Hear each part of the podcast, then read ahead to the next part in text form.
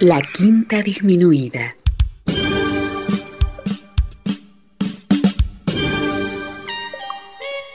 Jazz desde la ciudad más cercana al cielo.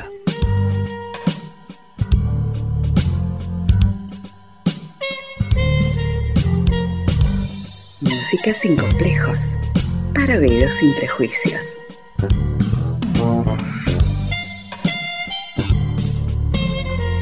Una producción de Nicolás Peña.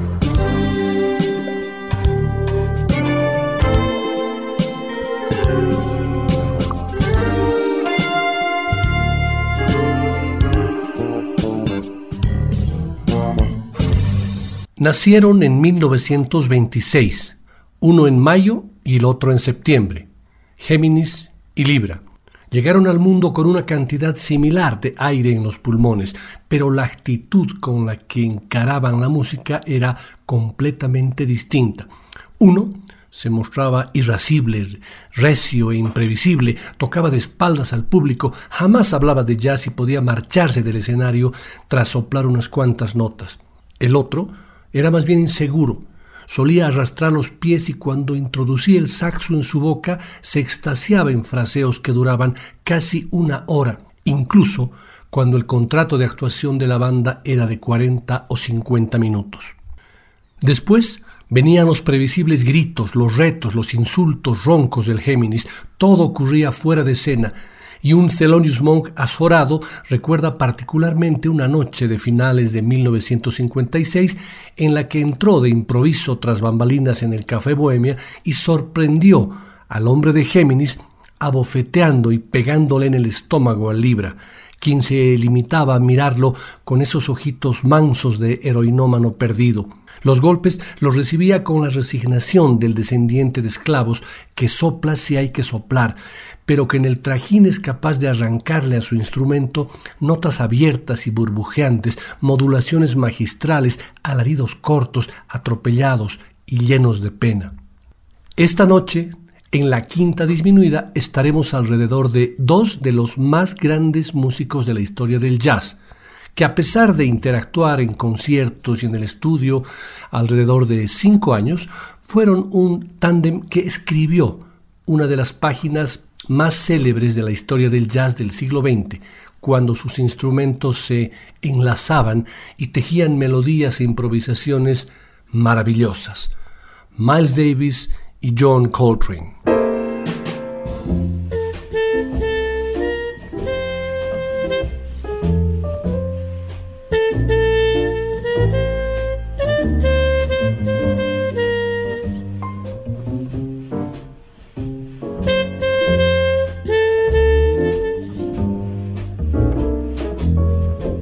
Haremos un viaje a través de 14 temas que van desde su primera grabación registrada en 1955 hasta la última en la que interactuaron en 1961.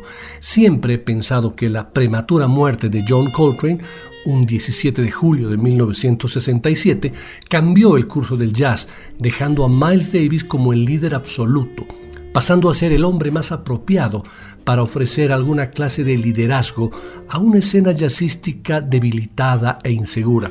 Sin embargo, mientras cruzaron sus instrumentos, la combinación de la tacañería de notas y silencios de Miles en la trompeta, junto con la sofisticada verborrea del saxo de Train, dejaron para la historia momentos increíbles, además de registrar dos de los discos más importantes de la historia del jazz, Kind of Blue de Miles y A Love Supreme de Train.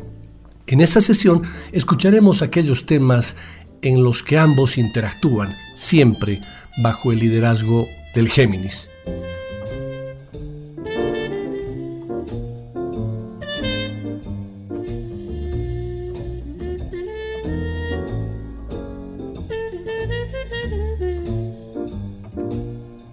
La historia cuenta que Miles Davis había dejado las drogas y no quería saber nada de un nuevo Bird muriendo frente al televisor, rodeado de moscas con olor nauseabundo, con los brazos escamados y desvanecidos por los pinchazos. Así que de alguna forma, los golpes a Train eran una manera de traerlo a la vida, de despertarlo. Juntos, Davis y Coltrane tenían el mundo a sus pies. No hubo ni habrá duplas de vientos como la de estos dos y estuvieron a punto de levantar la única iglesia en la que se pudren los blancos mientras los negros se ganan su merecido pedazo de cielo. Davis confiaba en sí mismo y lo sabía. Coltrane tocaba a leguas de su yo y solo soñaba con regresar a Filadelfia, sentarse en silencio en el Porsche al lado de su madre y retorcerse más tarde en la cama mientras aguantaba el Carl Turkey. Si levantaba el teléfono y el otro lado escuchaba las cuerdas repletas de nódulos de su amigo, corría otra vez hacia Nueva York, donde por esos años se mandarían cinco discos al hilo y pondrían la vara más alta en la historia del jazz con el célebre Kinds of Blue. Pero antes de ello, Moviéndonos al principio de la historia de esta dupla, les cuento que en 1955 Miles estaba en busca de un saxo tenor, ya que había contratado una serie de actuaciones en clubs que deberían empezar en septiembre y cuando llegó la hora, su saxofonista elegido, Sonny Rollins, desapareció tal como había dicho que haría, recluyéndose voluntariamente en Lexington para romper con su adicción a la heroína. Miles estaba desesperado por encontrar un saxo tenor. Fue cuando el baterista Phil Joe Jones llevó al grupo a John Coltrane. Ambos ya se habían conocido tiempo atrás en una actuación en la que participaron y donde también había tocado Sonny Rollins, destrozando musicalmente a Train. Por lo tanto, Miles no demostró inicialmente mucha emoción, sin embargo, después de unos pocos ensayos, comprobó que Train había progresado muchísimo desde aquella famosa noche. Comencemos con la música escuchando una de las primeras grabaciones de Miles con Coltrane como saxofonista de su grupo en el show de Steve Allen. El tema seleccionado tiene por título Max is Making Wax.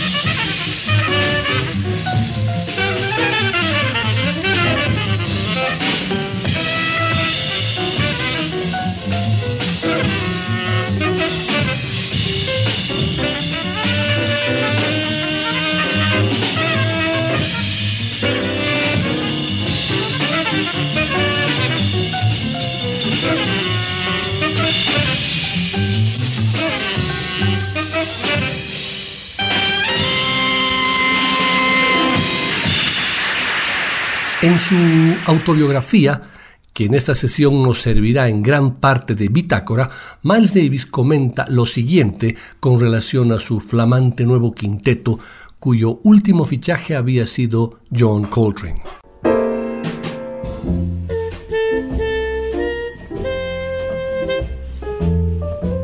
Ahora teníamos a Train al saxo, Philly Joe Jones a la batería, Red Garland al piano, Paul Chambers al bajo y yo a la trompeta. Con mayor rapidez de lo que imaginé, la música que tocábamos juntos llegó a ser sencillamente increíble. Era tan buena que por las noches me producía escalofríos. El mismo efecto tenía sobre el público. Las tocadas que al poco tiempo soltábamos eran terroríficas, tanto que solía pellizcarme para asegurarme de que no las estaba soñando. El crítico Whitney Bailitz dijo poco después de que Train y yo empezáramos a tocar juntos que Coltrane tenía un tono árido, casual, que hacía que Davis destaque como una piedra preciosa sobre una montura tosca. Pero Train no tardó en ser mucho más que aquello, no tardó en ser él mismo un diamante y yo lo sabía, yo y cualquier persona que le oyese. El grupo que tuve con Coltrane hizo de mí y de él una leyenda. Me situó definitivamente en el mundo musical mediante aquellos álbumes formidables que hicimos para el sello Prestige y más tarde para la Columbia Records. El grupo no solo me hizo famoso, sino que además me puso en camino de ganar montones de dinero, más dinero, se ha dicho, del que cualquier otro músico de jazz había ganado nunca. También me atrajo grandes elogios de la crítica, pues a la mayoría de los plumíferos les gustó de verdad la banda. En general, les gustaba mi forma de tocar y también la de Train, e hicieron estrellas a todos los miembros de la banda, Phil Joe, Red, Paul, todos. Continuamos este viaje con el tándem Miles Coltrane con la composición de Charlie Parker titulada A Shah, una grabación del 26 de octubre de 1955.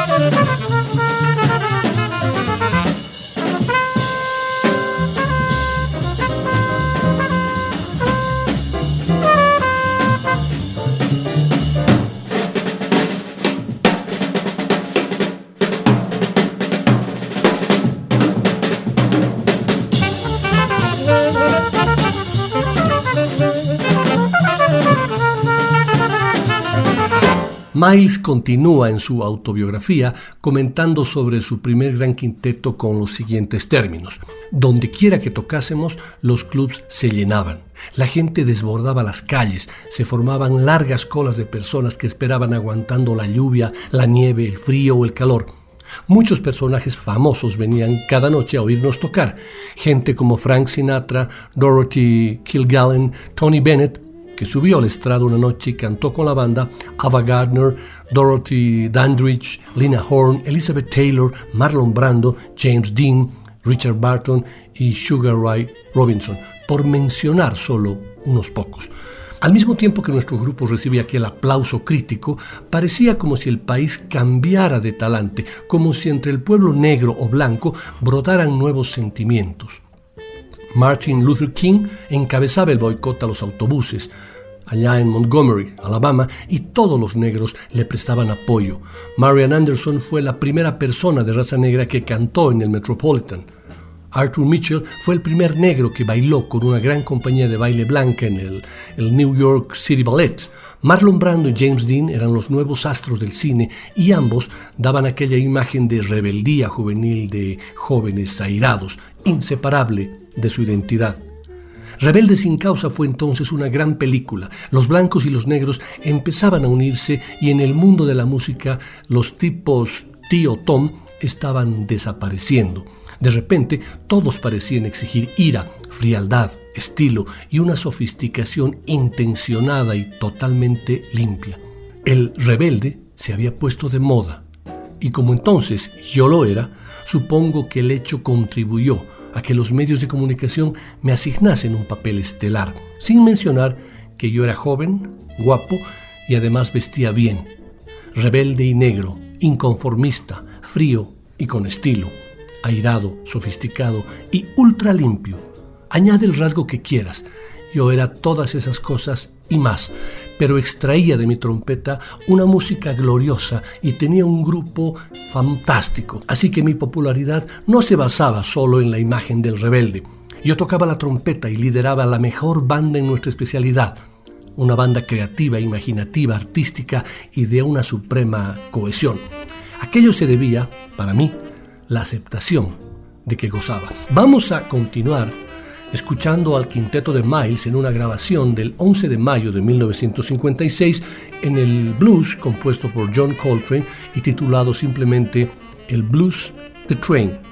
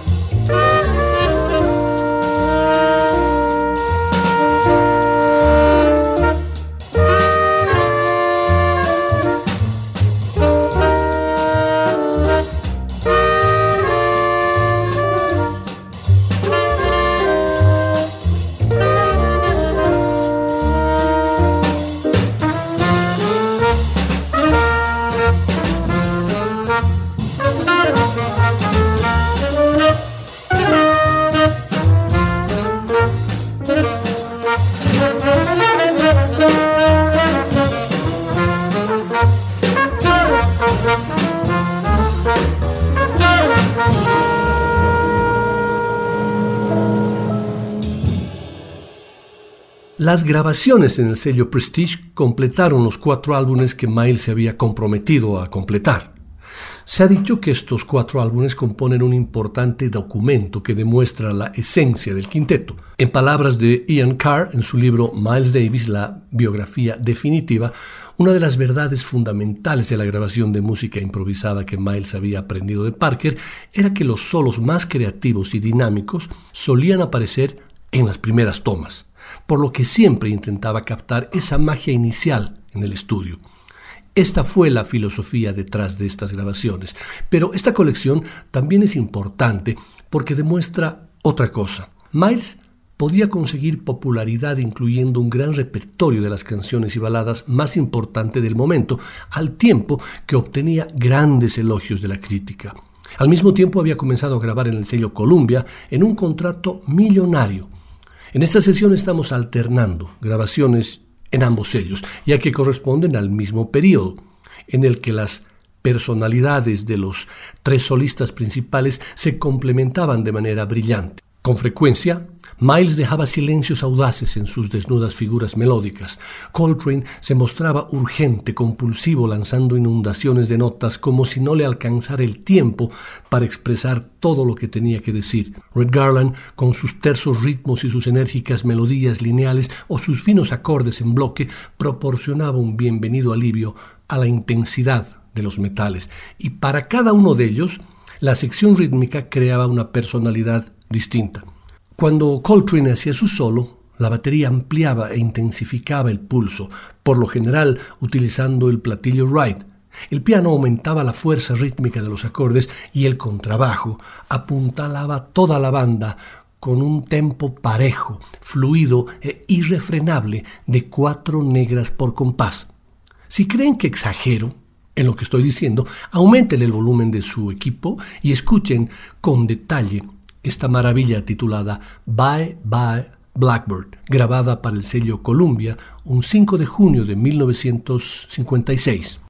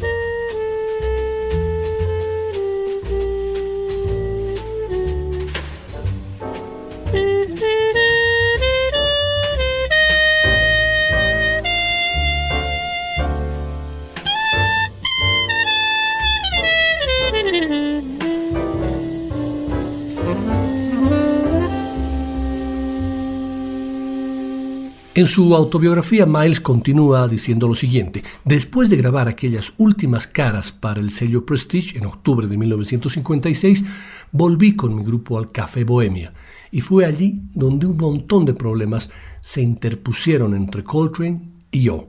Las cosas se habían ido deteriorando desde hace algún tiempo. Para mí era terrible ver lo mal que Train se trataba a sí mismo.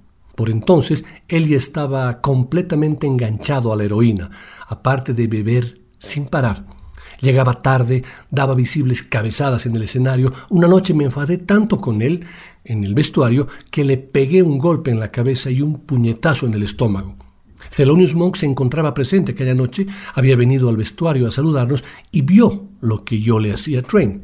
Cuando notó, además, que Train no hacía nada, sino que se quedaba sentado con aire de niño grande, reaccionó con furia y le dijo, Oye, mientras toques el saxo como lo tocas, no tienes por qué aguantar eso. Vente a tocar conmigo en el momento que quieras. Y tú, Miles, no deberías pegarle de ese modo. Yo estaba tan rabioso que poco me importó lo que Monk dijera, porque en primer lugar aquello no era asunto suyo. Despedí a Train aquella misma noche y se marchó a Filadelfia con intención de romper el hábito. Lamenté dejarlo partir, pero no se me ocurrió que otra cosa podía ser, dadas las circunstancias. Sin embargo, y a pesar de la adicción de Coltrane, un 26 de octubre de 1956 registraron para el sello Prestige una de las más hermosas versiones de la clásica composición justamente de Thelonious Monk, que ha sonado muchísimo en la quinta disminuida y que estoy seguro que todos la conocen, Round Midnight, tema en el que, como muchos otros, el contraste entre el sonido metálico de la trompeta de Miles y sus pocas notas, sus silencios y sus frases agudas contrastan de manera increíble con la sonoridad terrosa de Train, su improvisación llena de notas, como si fuese un camino lleno de atajos y recovecos, aunque por momentos se lo siente divagar, pero en ese contraste de ambos se amalgama una complementariedad única en la historia del jazz.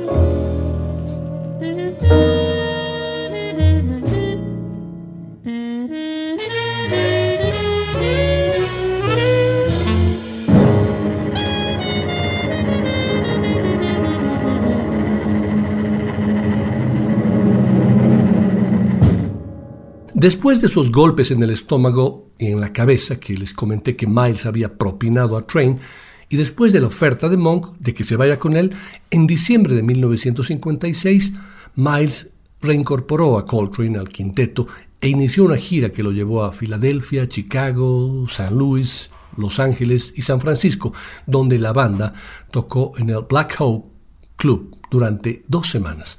Pero en la gira, Philly Joe Jones, el baterista, se reveló como una influencia negativa para Coltrane y Miles los despidió a ambos.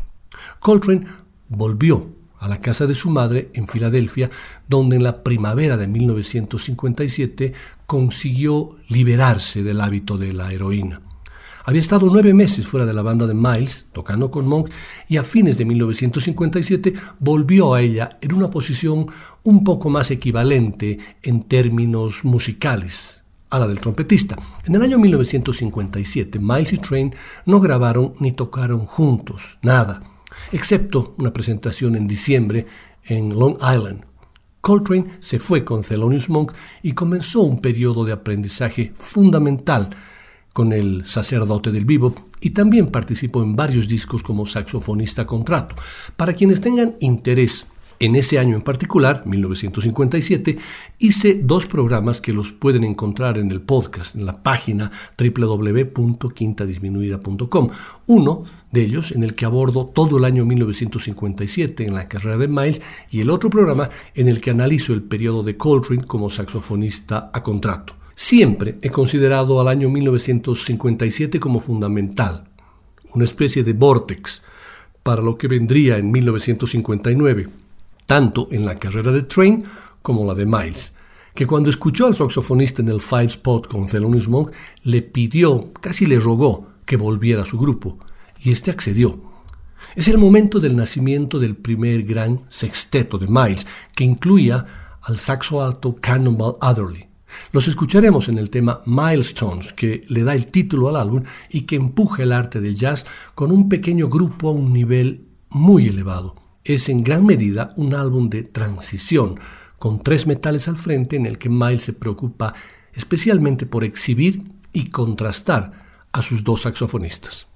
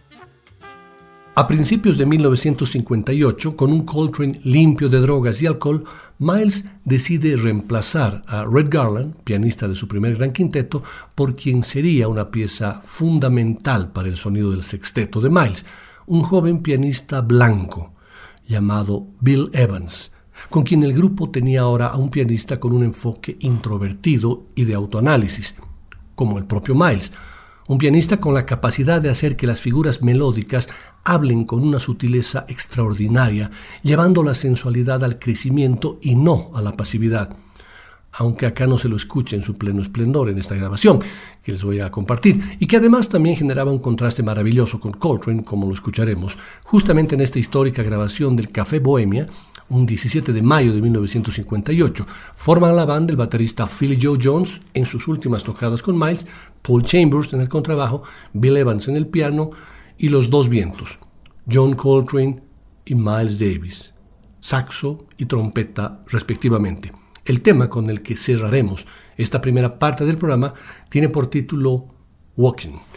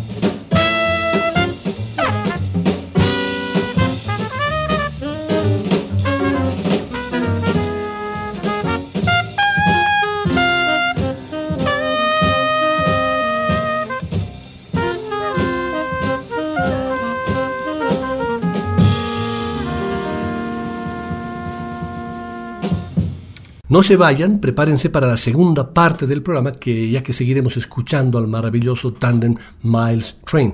Escucharemos grabaciones entre 1958 y 1961 y por supuesto dos temas del maravilloso Kind of Blue, en el que el sexteto desgrana una de las músicas más maravillosas de la historia de la música.